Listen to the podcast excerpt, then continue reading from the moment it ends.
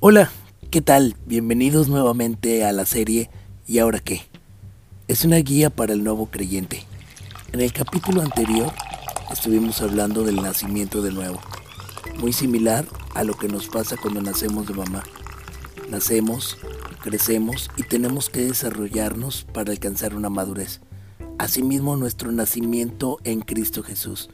Tenemos que desarrollarnos alimentándonos correctamente hablamos una serie de acciones que forman parte de la vida cristiana y una de las secciones de las cuales vamos a hablar hoy es de la lectura bíblica. Quizás ya hayas escuchado en otro momento acerca de la Biblia. Mm, tal vez muchas opiniones sean negativas como un libro antiguo, aburrido y fuera de moda. Pero al leerlo, ¿cómo podemos entender la Biblia? ¿Qué onda? ¿Un café?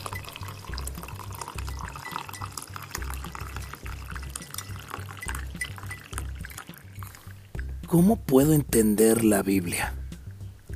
Un punto importante es escuchar la palabra. Nota que a menudo me refiero a la Biblia llamándola la palabra. Se debe a que es el medio de Dios para comunicarse con nosotros. De la misma forma en que empleamos palabras para expresarle nuestros pensamientos a los demás, así Dios emplea la Biblia para hablarnos a nosotros. Como el oír es una forma de recibir la palabra de Dios en nuestra vida, durante estos primeros días o tiempos que tienes de experiencia cristiana, es importante formar el hábito de asistir a cada uno de los cultos de la iglesia o estar en reunión con tus amigos en donde el, el centro sea el hablar de Cristo, de quién es Él. No está mal poder reunirnos para comprar algunas pizzas, refrescos o un café y pan de dulce.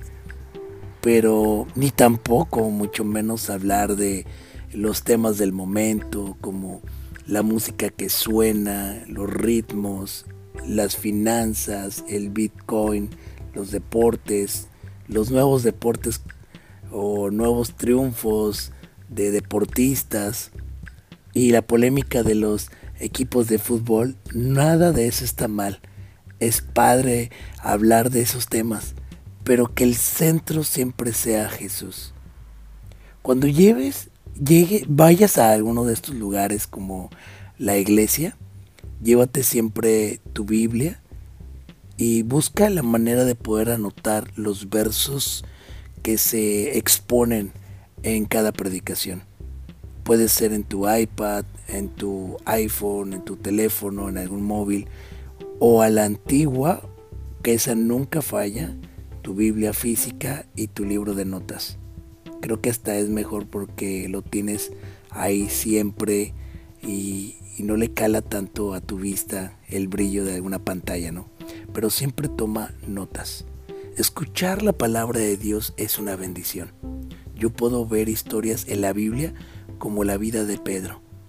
Él a lo lejos vio una especie como de fantasma, dice la Biblia, que hasta se asustaron y dijeron, un fantasma.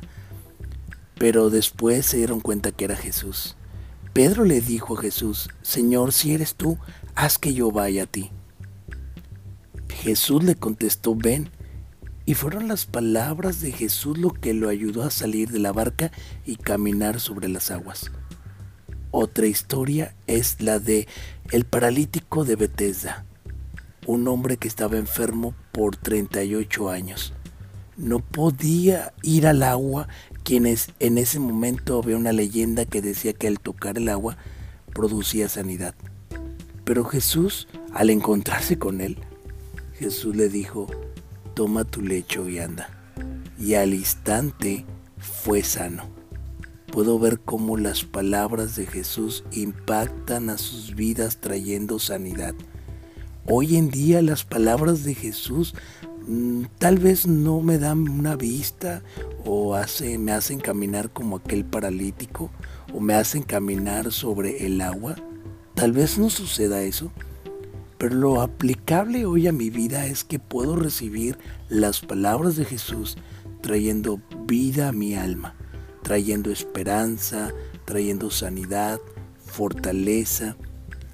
Y no estoy diciendo que eh, leer la Biblia me pueda eh, apartar de, pasar por circunstancias difíciles o por fracasos, pero son las palabras de Jesús quienes me fortalecen y me ayudan a ver a la manera de Dios, porque todas las cosas nos ayudan a bien para, para los que amamos a Cristo. Otro punto importante es lea la palabra. Otra forma de tomar la palabra de Dios en nuestra vida es leerla con regularidad. La clase de hábitos que nos formemos determinará nuestro carácter y uno de estos hábitos es la lectura asidua de la Biblia. Salmo 1 habla acerca de que nosotros somos como árboles plantados junto a corrientes de agua, que da su fruto a su tiempo. Nosotros somos como esos árboles en donde si echamos raíces en lo profundo, con base bíblica, conforme a lo que Dios habla en nuestras vidas, seremos ese tipo de árboles fuertes. Y muy seguramente ese será un buen hábito en nuestras vidas. Entonces tenemos que leer.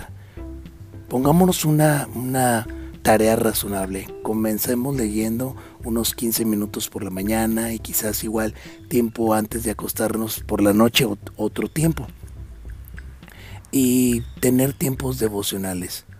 Usar la Biblia en la manera que podamos subrayar los versículos que hayan tocado nuestro corazón y así el, el poco a poco eh, ir aterrizando ideas principales, secundarias, hacer anotaciones.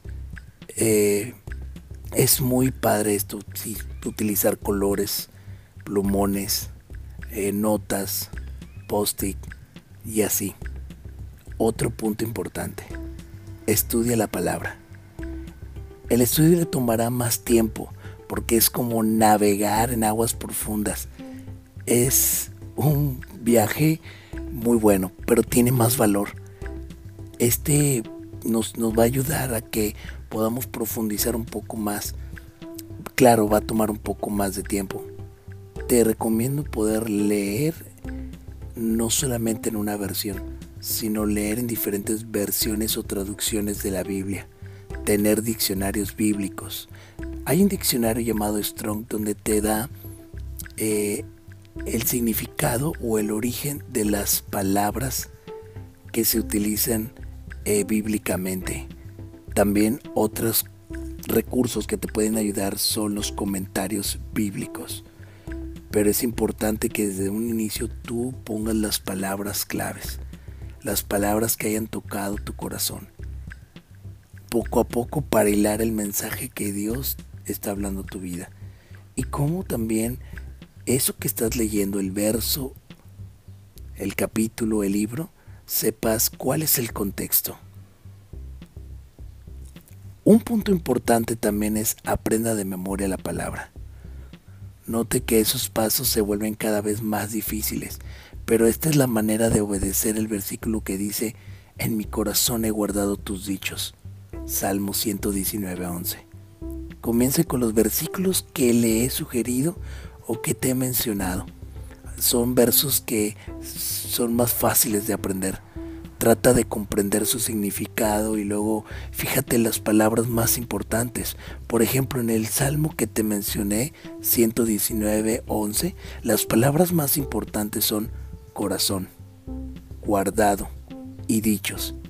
Luego aprende de memoria el versículo completo y también la cita, poco a poco, memorizando, repitiendo, y después otro punto importante que no tiene que salir de la ecuación es meditar en la palabra. Meditar me siempre viene a mi mente como la, palabra rumiar, lo que hace el, el ganado. Toma el pasto, lo mastica y luego lo conserva un poco en la garganta. Más tarde lo rumea, es decir, lo trae otra vez a la boca para masticarlo otras tantas veces. Y eso es lo que hacemos con la palabra meditar. Ya lo leímos, ya lo, lo traemos en el día, pero más tarde puede venir a nuestra mente para seguir contemplando ese verso y ver lo que Dios quiere en nuestros corazones.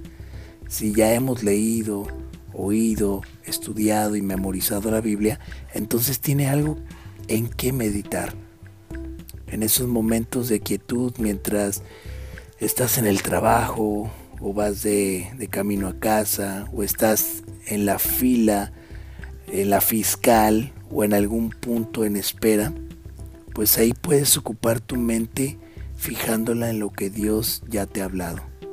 O a veces que no podemos dormir por las noches, trata de pensar en algún pasaje o en ese versículo de la Biblia.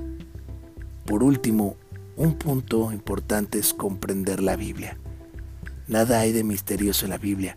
Piensa en ella como el medio que Dios usa para hablarnos a nosotros.